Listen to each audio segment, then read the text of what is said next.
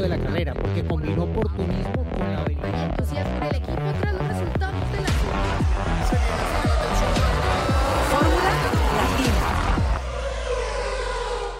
Hola formuleros, bienvenidos al Respondemos tu pregunta de Fórmula Latina. Eh, a días, a horas de que comience la actividad para el Gran Premio de Francia, ahí estamos a la expectativa de lo que pueda llegar a pasar en la segunda mitad de este campeonato. Pero bueno, han quedado preguntas por responder de- desde el episodio de esta semana, así que así vamos, ¿les parece? Vamos. Hola Giselle, Cris, Diego, Juan. Mi nombre es Jorge y soy originario de la Ciudad de México, pero actualmente radico en Portland, Oregon. Mi pregunta es a ustedes, ¿qué pilotos de otras categorías les gustaría ver en la Fórmula 1? Gracias por su respuesta. Jorge, ¿cómo estás? Gracias por tu pregunta. Eh, vienen varios nombres a la, a la cabeza, ¿no? Viendo sobre todo categorías preliminares, pero hay que elegir algunos porque si no la lista podría ser muy larga. Sinceramente, eh, como argentino tengo la esperanza de un par de años más tenerlo a Franco Colapinto dentro de la Fórmula 1, ¿no? Un chico que está haciendo las cosas muy bien. Sería la posibilidad que tenemos los argentinos de volver a tener un piloto en la máxima categoría del mundo y bueno, hoy en la Fórmula 3 con muy buenos resultados, ojalá que se le dé la oportunidad. Eh, y entre aquellos que ya tendrían que tener la posibilidad, la alternativa, por ejemplo, me quedo y, ahora me voy para México, ¿no? Con Pato Howard, creo que, que alguien que se ha merecido, ¿no? Un lugar allí, que se le está complicando un poco el panorama dentro de McLaren, pero que bueno, espero que estén las puertas abiertas para poder incorporarse en algún momento eh, en algún equipo. Creo que es alguien que puede llegar a sumar no solo desde lo conductivo, sino su personalidad tan particular eh, eh, y, y tan agradable, creo que también sería un aporte positivo a la Fórmula 1. Empiezo con esos dos, no sé ustedes, chicos. Bueno, Mm. yo, yo, no sé, yo lo, obviamente estoy de acuerdo con lo que mencionas, eh, mm, tus dos pilotos. Eh, yo la tomo más por otro lado, yo la tomo más por el lado de qué pilotos de otro ámbito diferente quisiéramos ver en la Fórmula 1, o sea, de categorías que no apuntan hacia la Fórmula 1, pero que al fin y al cabo son deporte motor de alto nivel, ¿no? Porque claro, a mí, me habría gustado poder ver, eh, haber visto a Pechito en la Fórmula 1, por ejemplo. Ni hablar. Estuvo, ni en hablar. la- estuvo haciendo parte del programa de lo que es hoy en día la Academia Alpine, pero hizo muchos kilómetros de Fórmula 1, pero nunca se le dio la oportunidad. Y de hecho, pues acabó lo último que probó una, alguna vez un, un auto del equipo Williams, ¿no? Eh, pero claro, está todavía corriendo a un nivel altísimo en el WEC y pues no sé qué sería de, de tener la oportunidad, ¿no? Pero claro, ya por edad, claro, no, Mm. no, no sé. Por eso no lo sumé, Diego. Por eso no lo sumé Sí. a Pechito, Sí, sí, pensando en la pero- actualidad. Pero, pero, claro, a mí, ¿a quién me habría gustado ver? Eh, y pues a- a- habría que ir un poco al plantel actual. A mí me habría gustado ver a Sebastián Loeb en la Fórmula 1, por ejemplo. Que cuando probó, al final eso como que hubiera tomado impulso para algo, porque cuando lo hizo, aparentemente llamó mucho la atención cómo se adaptó.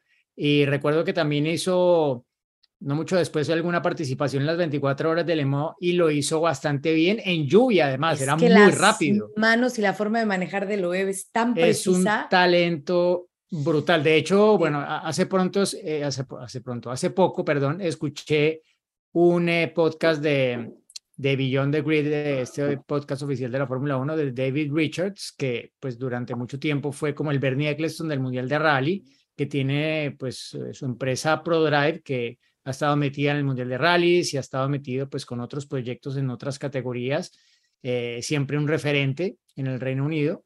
Y él decía que el piloto más talentoso que ha tenido de todos los pilotos que ha tenido, y él estuvo en la Fórmula 1 como jefe del equipo Bar Honda en su momento, que luego se convirtió en Honda y que luego se convirtió en el equipo Brown GP y luego el equipo Mercedes. Pero él estuvo, bueno, antes estuvo como cabeza del equipo Benetton en un momento dado y luego fue cabeza del equipo del equipo Bar Honda.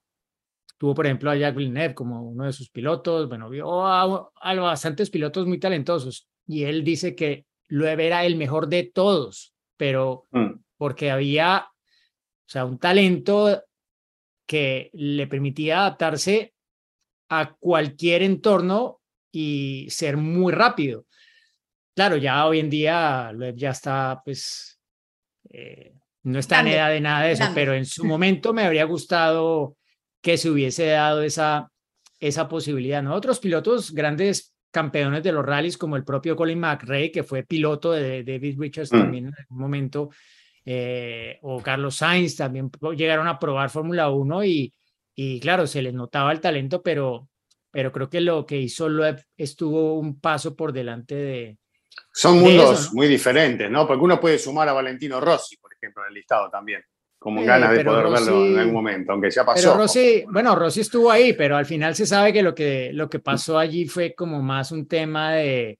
Comercial, sí, como que mer- se marketing. juntaron intereses comerciales y del otro lado como manejar otra situación del asiento que, que iba a ocupar Rossi, ¿no? Pero eh, sí, yo creo que lo, lo de Loeb realmente nunca tomó tracción porque claro, él todavía estaba a un muy alto nivel en los rallies y luego lo vimos explorando en otras categorías. Bueno, de hecho, Pechito le ganó en el campeonato mundial de turismos, ¿no? Cuando eran compañeros Mm. de equipo en Citroën y era un equipo francés, donde uno diría, pues hombre, ahí los franceses mandan y Pechito fue el que salió campeón, ¿no?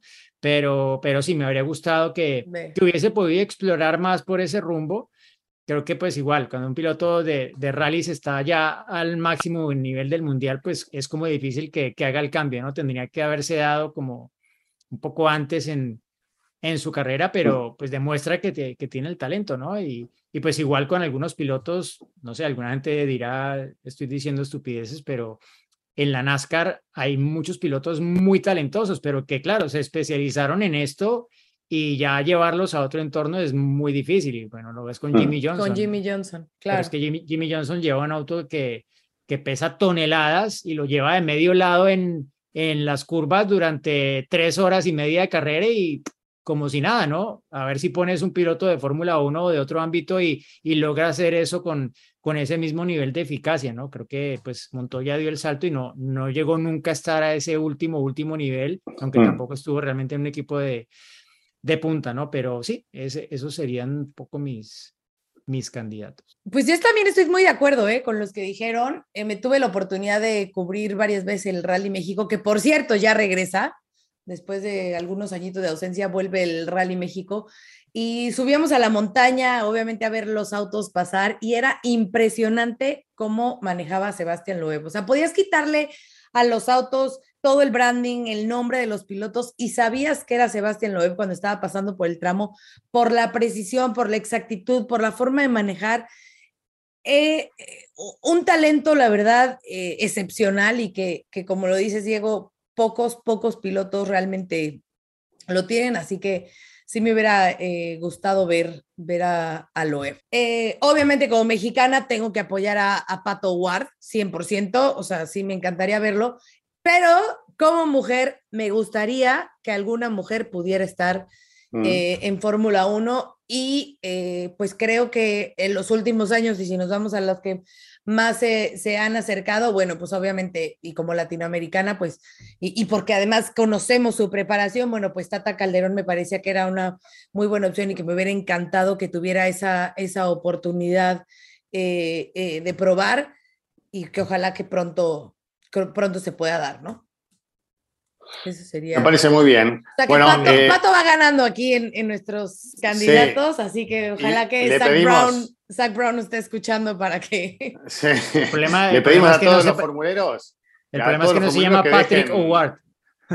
Claro, Patrick. Bueno, digo que dejen todos sus este, candidatos, ¿no? Debajo. Claro, eh, claro. En, que en, nos comenten. En este podcast.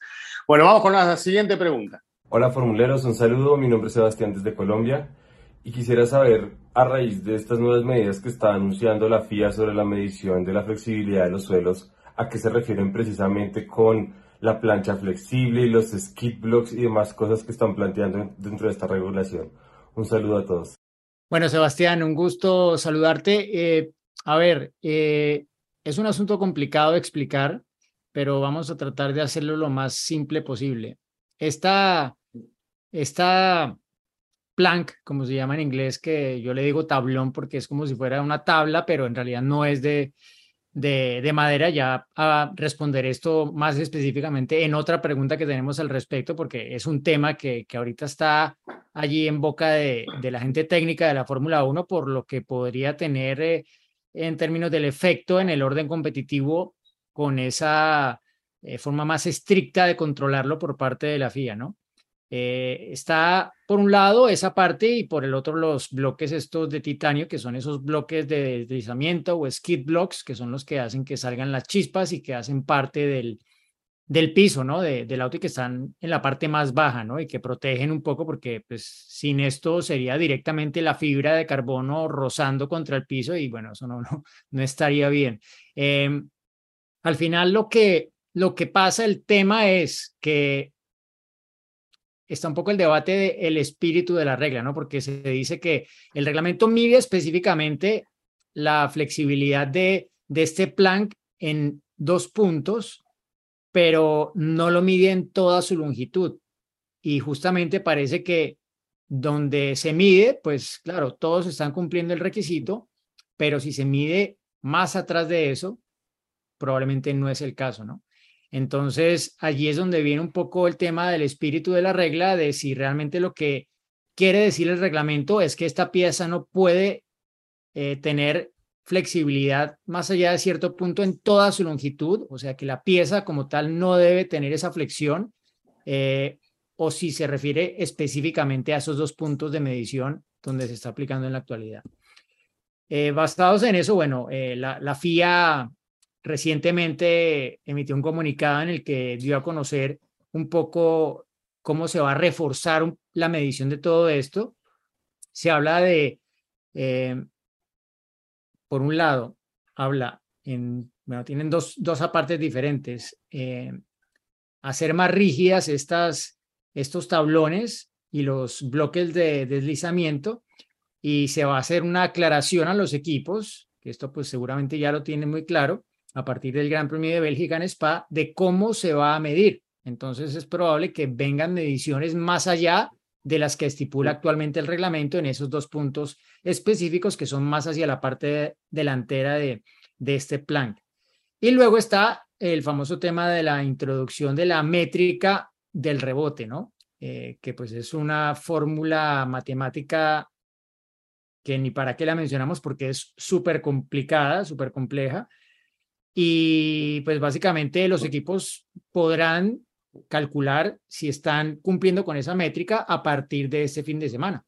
Lo que pasa es que, claro, no es lo mismo si lo mides en un circuito que sea como una mesa de billar a que vayas a un circuito que tenga muchas ondulaciones, ¿no? Eh, esa, la puesta a punto, por ejemplo, pues no va a ser la misma eh, y por otro lado, pues eh, si tienes muchas ondulaciones, pues es más probable que que esa medición sea más difícil de cumplir. Entonces, tema complejo, entrará en vigor a partir del Gran Premio de Bélgica, que pues es un circuito que tiene una superficie bastante, digámoslo, pareja, diríamos que es como algo parecido a Silverstone en términos de que no tiene muchas ondulaciones, eh, sí que tiene cambios de nivel, pero el asfalto como tal es bastante uniforme y pues daría para que no fuera realmente un problema diferente a si vamos a un circuito urbano después como Singapur, por ejemplo, ¿no?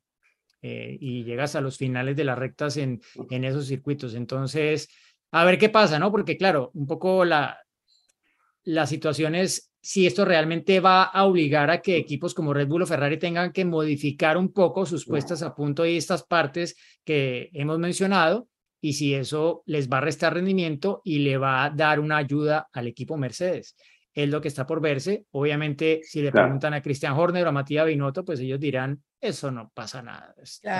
ahí está la clave. Ahí, está la clave. El rendimiento nos dirá si es así o no.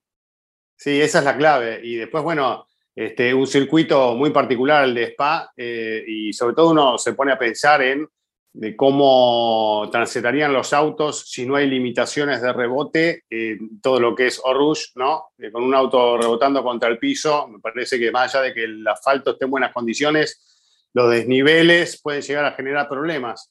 Eh, pero bueno, creo que un poco la clave es esa que decías vos, Diego, la, la de a quién beneficia, a quién perjudica, ¿no? Esta regla y qué vamos a ver a partir de Spa, a partir de ese fin de semana, si vamos a seguir viendo lo mismo o si vamos a ver otra cosa. Así que creo que la polémica va a seguir eh, y bueno, es otro punto de interés que tiene esta linda Fórmula 1, ¿no?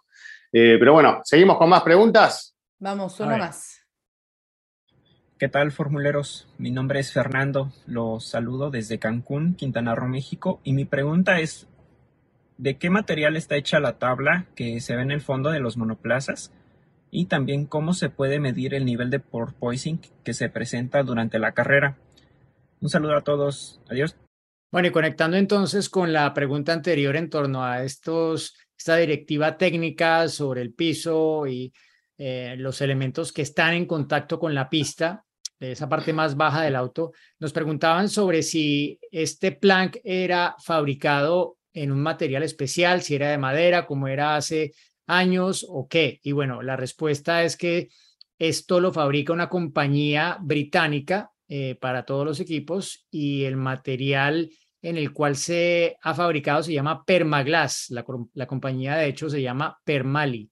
Así que pues han bautizado ese material compuesto, que es una resina, eh, y es, pues tiene características, digámoslo, similares a, a lo que sería la madera y, y pues es un material que obviamente tiene ciertos aspectos que lo hacen más favorable para que sea en definitiva el usado para, para todos estos planks, estos tablones, si se quiere, eh, en la parte más baja de los autos y donde se incorporan también esos eh, patines o esos bloques de deslizamiento de titanio que son los que generan esas chispas que hacen ver eh, pues un poco más espectaculares a los autos de la Fórmula 1 en todo momento.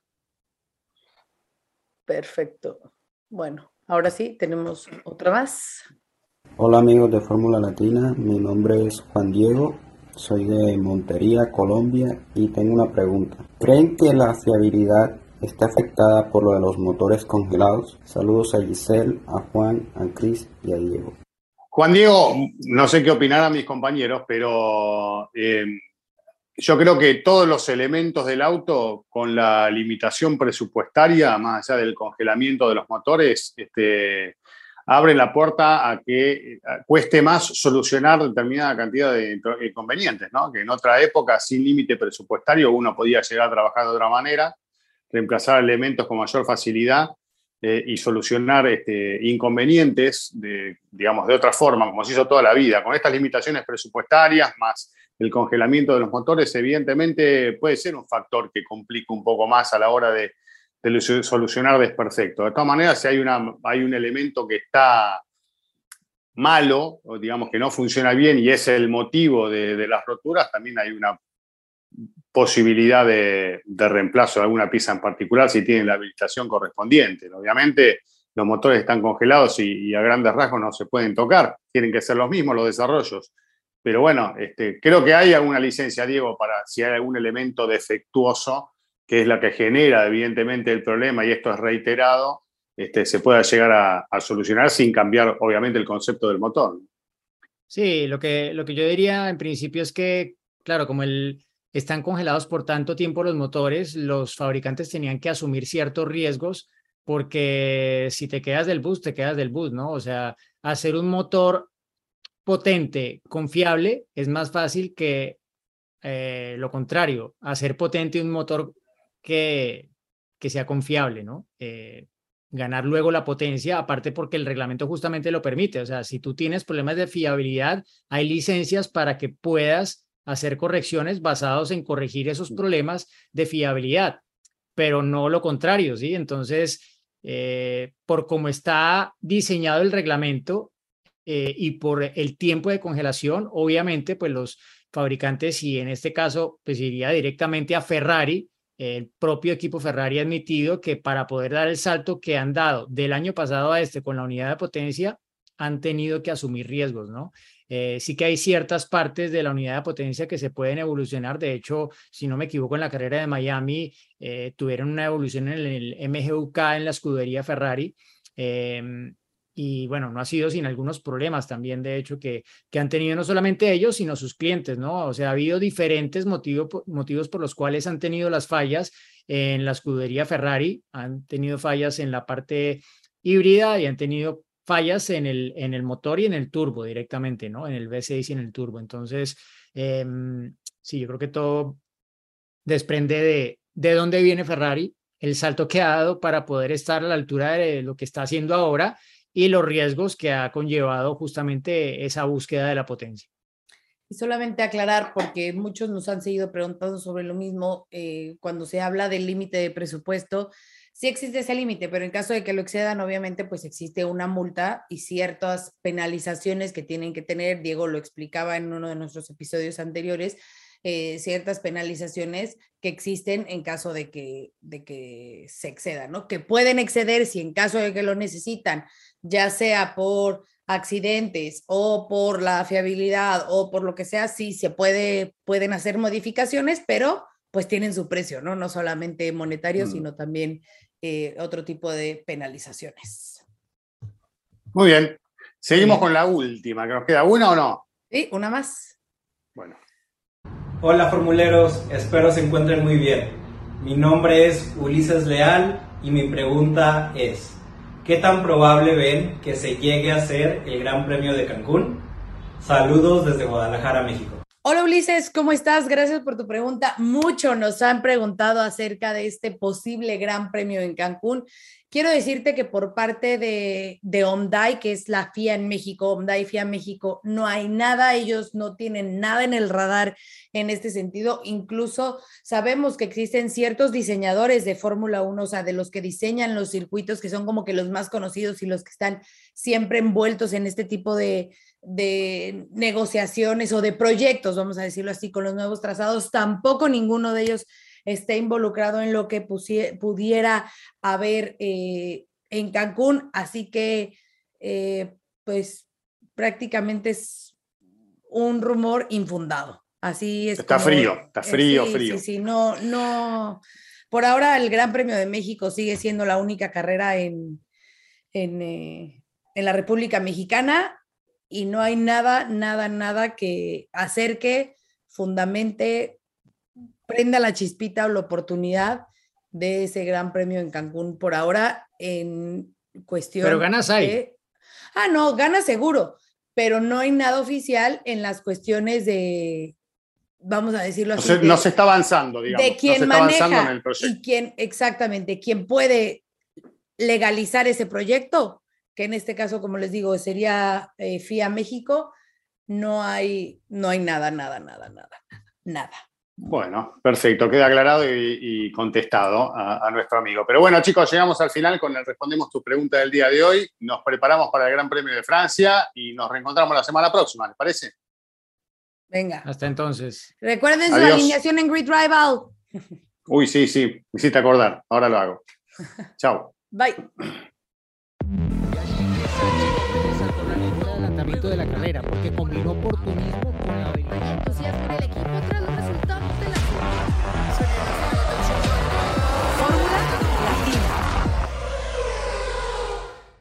Política y otros datos. Segunda temporada. Desaceleración del crecimiento. Tripular la nave del INE. Proceso electoral 2024. Política y otros datos. Escucha un episodio nuevo cada jueves en tu plataforma de podcast preferida. Un podcast de expansión. Hello, it is Ryan, and I was on a flight the other day playing one of my favorite social spin slot games on chumbacasino.com. I looked over the person sitting next to me, and you know what they were doing? They were also playing Chumba Casino. Coincidence? I think not. Everybody's loving having fun with it. Chumba Casino is home to hundreds of casino style games that you can play for free anytime, anywhere, even at 30,000 feet. So sign up now at chumbacasino.com to claim your free welcome bonus. That's chumbacasino.com and live the Chumba life. No purchase necessary. Group. Void prohibited by law. See terms and conditions. 18 plus.